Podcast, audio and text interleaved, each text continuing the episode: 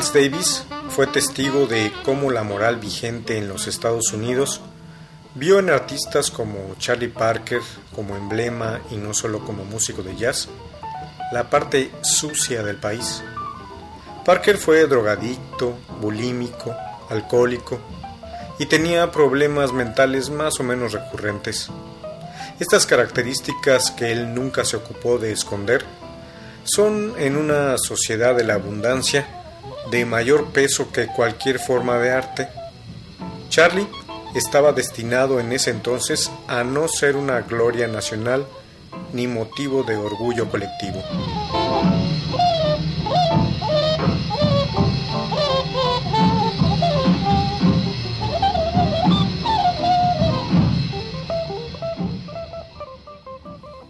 Miles Davis. Miles Davis.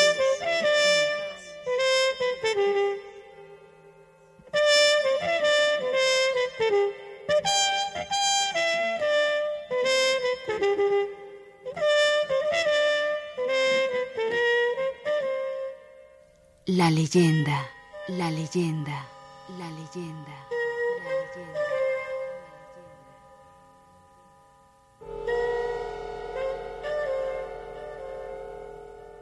Después de la sesión de grabación para la Dial, calculo que fue por aquellas fechas en abril de 1946, la policía clausuró el club Finale, que era entonces regenteado por Howard McGee. A Howard lo jodían constantemente los policías blancos porque estaba casado con una mujer blanca. Cuando Bird se instaló en el garage de su casa para vivir y beber, rodeado de vagos, traficantes y padrotes, la policía empezó a notarlo y subió la temperatura. Se metieron con los McGee todavía más. Los McGee, sin embargo, eran una pareja con coraza, de modo que la presión no los hizo cambiar. La clausura del finale se debió, dijeron, a que ahí se traficaba con drogas. Y efectivamente se traficaba, pero nunca arrestaron a nadie. Así que cerraron el local por meras sospechas.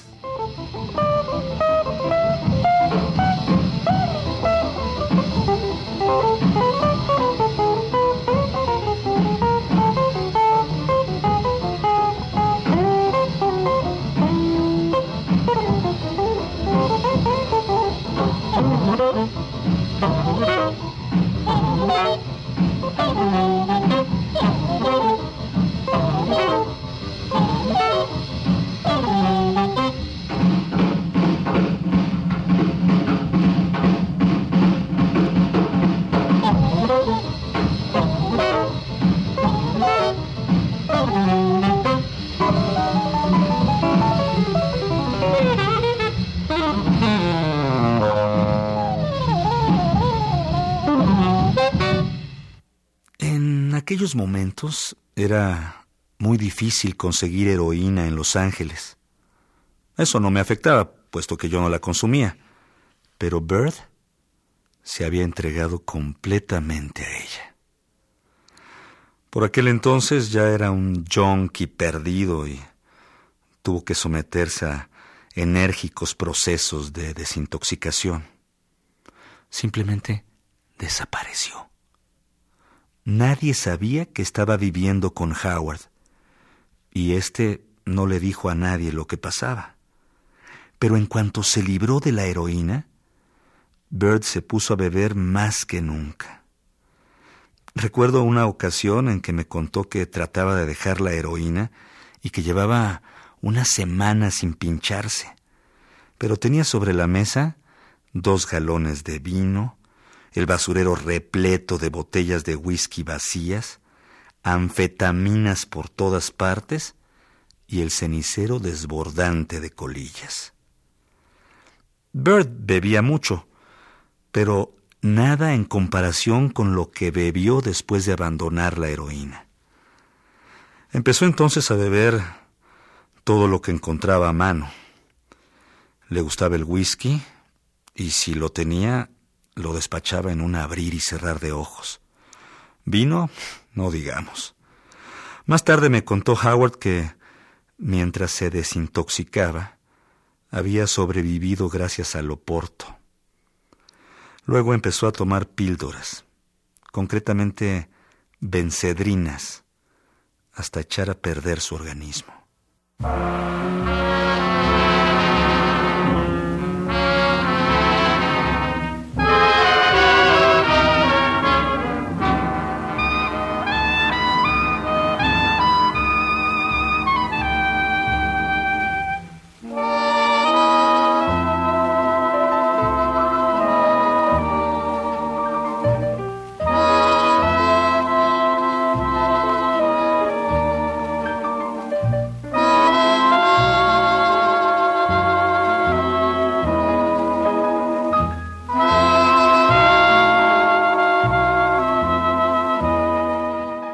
El finale abrió de nuevo sus puertas en mayo de 1946. Bird utilizó entonces a Howard en la trompeta en lugar mío. Se estaba derrumbando físicamente a la vista de todos, pero no por ello tocaba mal. Yo me dediqué a asociarme con algunos de los músicos jóvenes de Los Ángeles como Charles Mingus, Art Farmer, y por supuesto Lucky Thompson, quien fue mi principal recurso en el periodo que pasé en la costa oeste. Cada día era más problemático encontrar trabajo en Los Ángeles. Y por mayo o junio yo ya me había cansado de estar ahí. La escena musical se movía con demasiada lentitud. Yo no aprendía nada nuevo. Al comienzo del verano intervine en un álbum de Mingus, Bayron Mingus and his Symphonic Air. Mingus era una persona brillante y loca. A mucha gente le disgustaba que se autodenominara varón, pero a mí me tenía sin cuidado. Aunque quizá estuviera loco, ciertamente se había anticipado a su tiempo. Era uno de los mejores bajistas que han existido.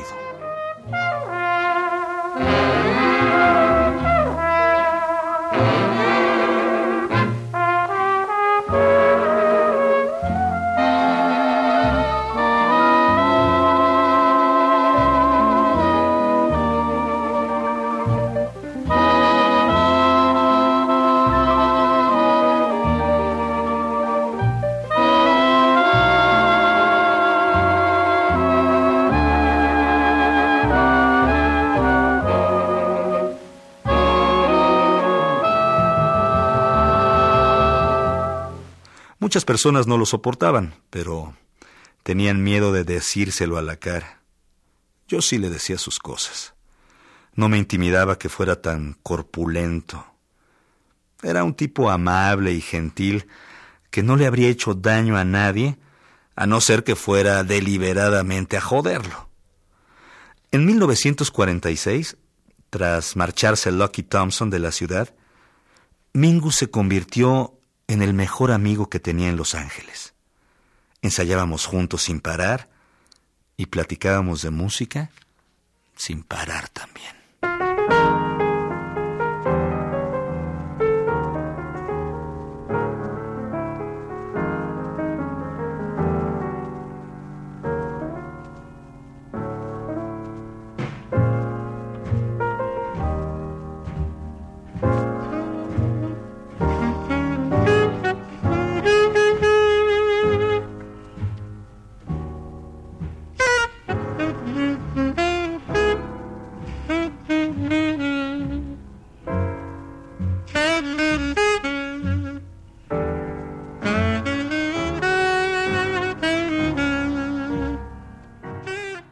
Bird me inquietaba porque bebía como una esponja y estaba cada día más gordo. Se encontraba en tan baja forma física que por primera vez desde que lo conocí, tocaba realmente mal. Se bebía un galón de whisky al día. Se había salido de su rutina en California.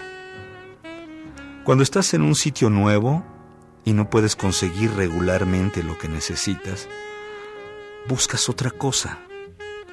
Para Bird, esa otra cosa era la bebida. Era un junkie. Su cuerpo estaba habituado a la heroína. No lo estaba en cambio a la cantidad de alcohol que engullía. Como resultado, enloqueció.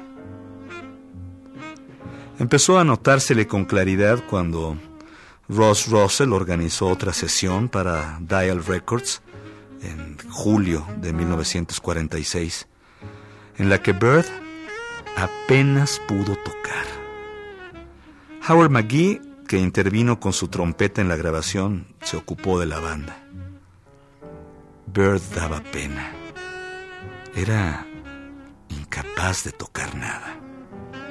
Perdido en Los Ángeles, descuidado, sin tomar su droga, bebiendo galones y galones de whisky y metiéndose Benny sin parar.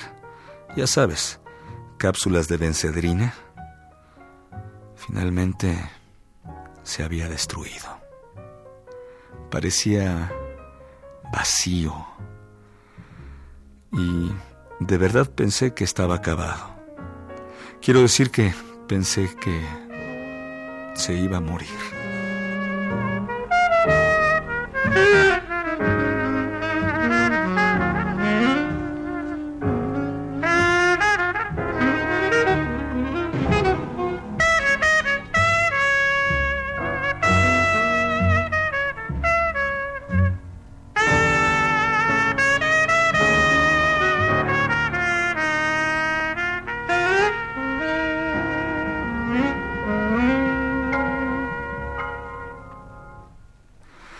Aquella misma noche, más tarde, después de la sesión, regresó a su habitación del hotel y agarró una borrachera tal que se durmió fumando y le prendió fuego a la cama, y cuando lo apagó salió a vagabundear desnudo por las calles hasta que lo detuvo la policía.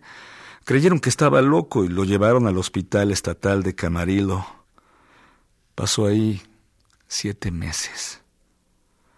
Quizá le salvaron la vida, pero le hicieron abundantes cabronadas. El encierro de Bird conmovió en serio a todos en el mundillo musical, especialmente en Nueva York. Pero lo que más horror causó fue que, mientras estuvo en Camarillo, lo sometieron a tratamientos de electroshocks. En una ocasión fueron tan intensos que casi se parte la lengua de un mordisco.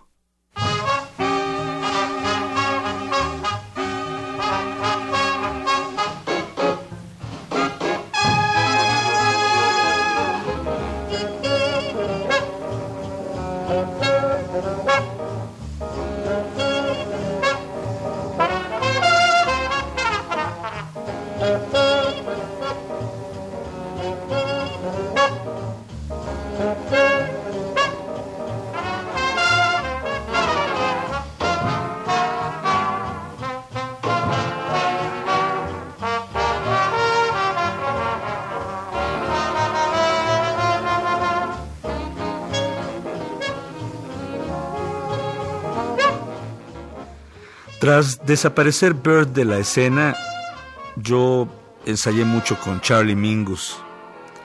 Él escribía piezas que Loki, él mismo y yo ensayábamos. A Mingus le importaba un cuerno la clase de conjunto musical de que dispusiera. Solo quería que sus composiciones se tocaran constantemente.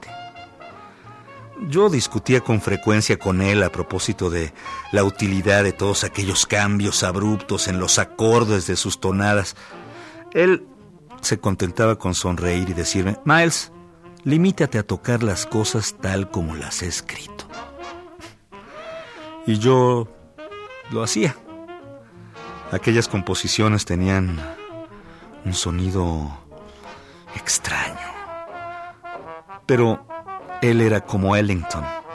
Se había adelantado a su época. Mingus tocaba cosas distintas. Súbitamente, de la noche a la mañana, empezó a hacer esa música que sonaba tan rara.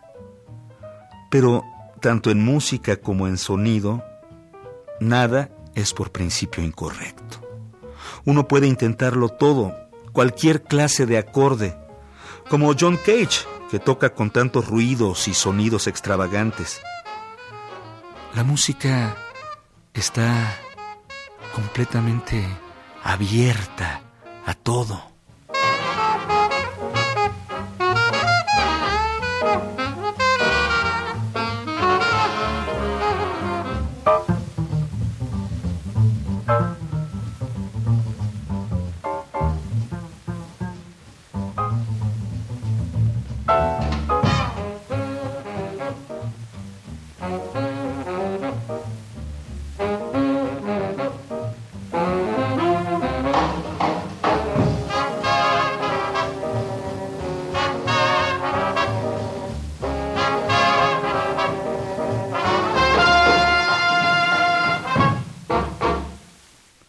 A fines de agosto de 1946, la banda de Billy Eckstein vino a Los Ángeles. Su trompetista fijo había sido Fats Navarro, pero dejó la orquesta para quedarse en Nueva York. Por eso B se puso en contacto conmigo y me preguntó si quería tocar con él. Dije que sí. Voy a pagarte 200 dólares por semana, tanto si actuamos como si no. Pero no se lo digas a nadie más, añadió. Si lo haces, te patearé el trasero, cabrón.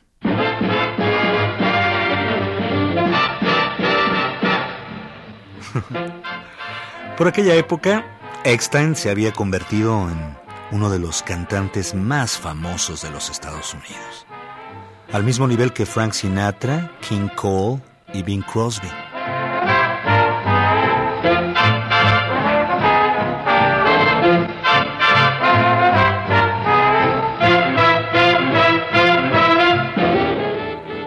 Entre las mujeres negras era un objeto sexual, una estrella.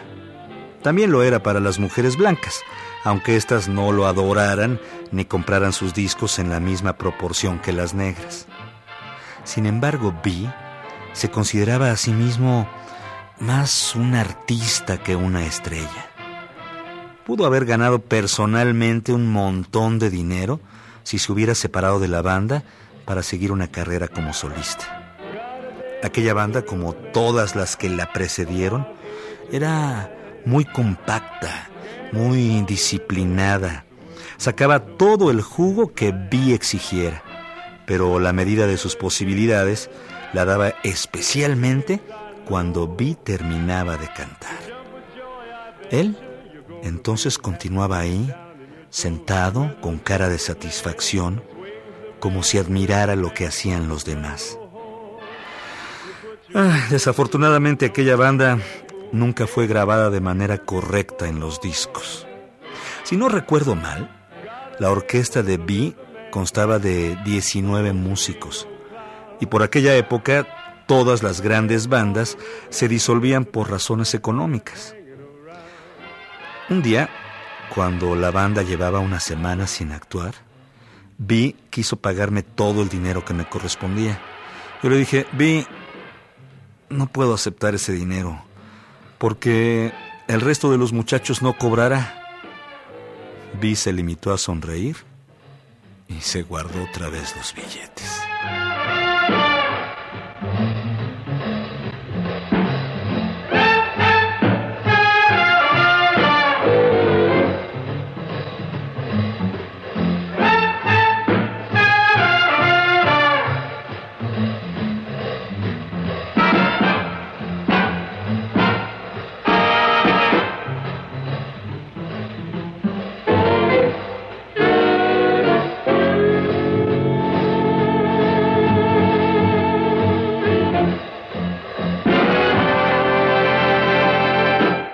Cuando no actuábamos en bailes y cosas así en diversos lugares de Los Ángeles, nos dividíamos en grupos reducidos y tocábamos en pequeños clubes como el Finale.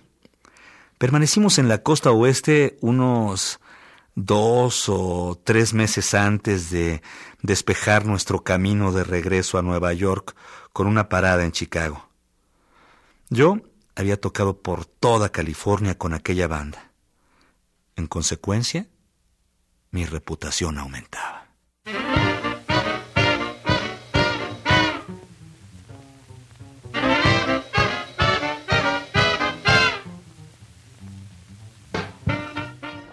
Cuando me preparaba para dejar Los Ángeles, Mingus se enfadó conmigo muy seriamente. Consideraba que, que yo abandonaba a Bird, quien todavía estaba en Camarillo. Me preguntó cómo podía volver a Nueva York sin él. Estaba furioso. Yo no tenía nada que decir, así que no dije nada. Luego, él señaló que Bird era como mi padre y yo le respondí que no podía hacer nada por Bird. Entiéndelo, Mingus. Bird está en un hospital psiquiátrico y nadie sabe cuándo saldrá. ¿Lo sabes tú? Mingus insistió diciendo que Bird era el hombre que me había hecho. Oh, yo me puse como energúmeno y le contesté que se fuera al carajo. Ningún cabrón me ha hecho excepto mi verdadero padre. Bert puede haberme ayudado, y es cierto que me ayudó. Pero él no me hizo, así que a la mierda con eso. Estoy harto de este fraude que es Los Ángeles. Necesito volver a Nueva York donde realmente ocurren cosas. Y no te preocupes por Bert. Él sí lo entenderá, aunque tú no. Me dolió hablarle de aquel modo, pues lo quería y podía ver que mi partida lo afectaba profundamente. Renunció a convencerme de que me quedara. Pero aquella discusión creo que perjudicó nuestra amistad. Tocamos juntos después de aquello y, sin embargo, no estuvimos tan unidos como antes aunque sí seguimos siendo amigos, pero por caminos distintos.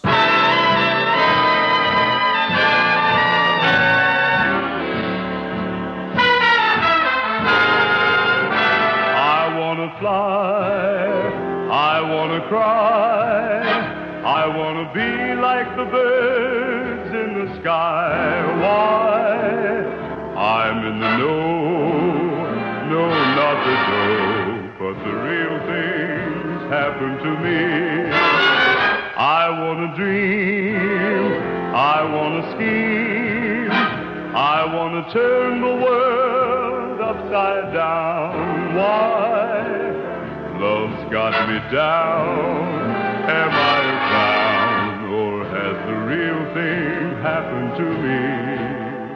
Mientras estuve en la banda de B, comencé a aspirar cocaína. Hobart Dodson, otro trompetista, me aficionó. Un día me dio una dosis pura. Sin embargo, quien me indujo a la heroína fue Gene Ammons, un saxofonista. Recuerdo cuando inhalé coca la primera vez. No sabía lo que era. Todo de pronto me pareció más brillante y noté un súbito chorro de energía. La primera vez que usé heroína quedé estupefacto.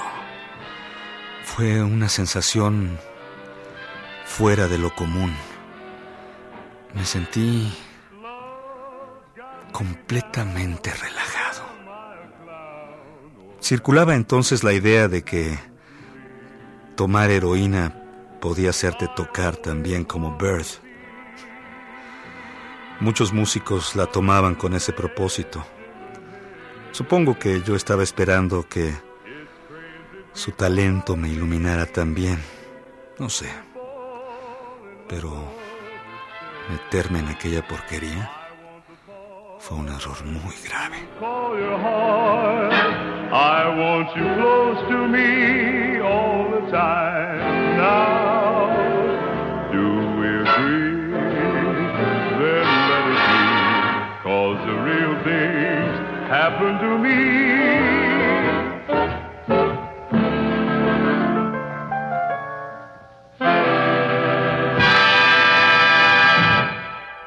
En aquellos días vi era tan pulcro y tan guapo que todas las mujeres se le echaban encima. Tan guapo era que yo pensaba a veces que se parecía a una mujer. Mucha gente creía que si era tan guapo, sería blando. Pero vi era uno de los hijos de puta más duros que he conocido en mi vida. Algún tiempo después, en Nueva York, cuando la banda ya se había disuelto, Vi y yo acostumbrábamos encontrarnos y deambular por la calle. Entonces yo me metí a coca y Vi compraba toda la cocaína que se podía inhalar. Te la vendían en esos paquetitos, ya sabes.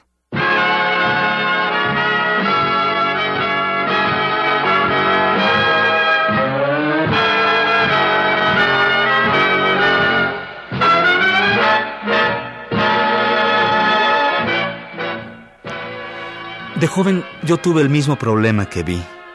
Una cara casi demasiado bonita. La gente decía que mis ojos eran como los de una chica.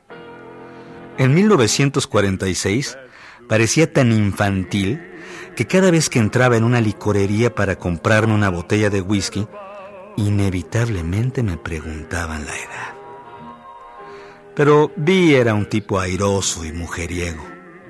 De él aprendí mucho sobre la manera de tratar a las personas que no quieres tener a tu alrededor. Les dices que se vayan al carajo y en paz. Eso es todo. No se pierde el tiempo.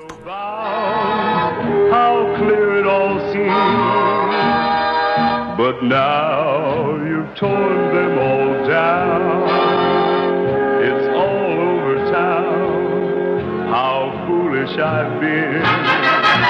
If that's the way you feel.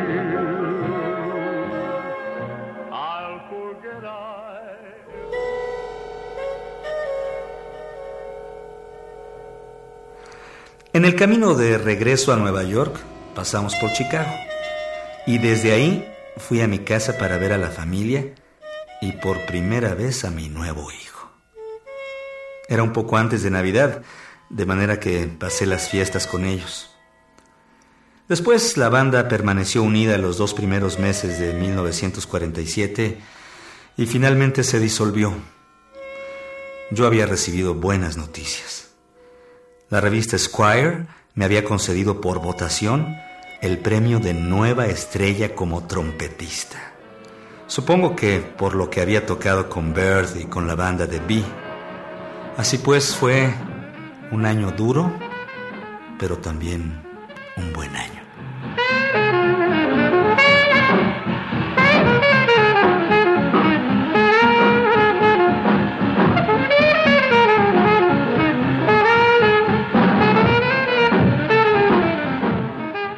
Miles Davis tuvo fe ciega en la música sin fronteras ni límites hacia dónde crecer o dirigirse. Siempre buscó nuevos horizontes desde que comenzó su carrera. Nunca estuvo de acuerdo con quienes opinaran lo contrario, ni nunca existieron restricciones para su talento. Siempre lo dijo, la buena música se distingue, sin importar el tipo. Odió las categorías cerradas. Supo desde el inicio que no hay lugar para ellas en la música. Los frutos de su filosofía comenzaron pronto a brotar.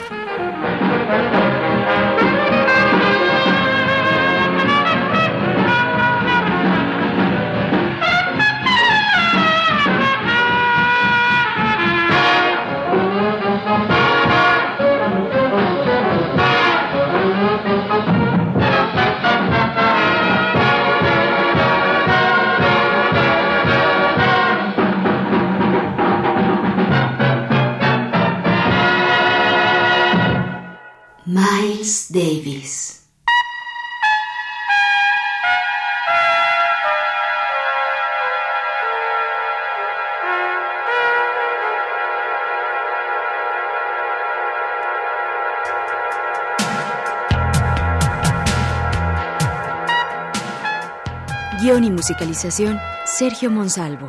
Voz, José Ángel Domínguez. Equipo de producción, Pita Cortés, Fructuoso López y Roberto Hernández.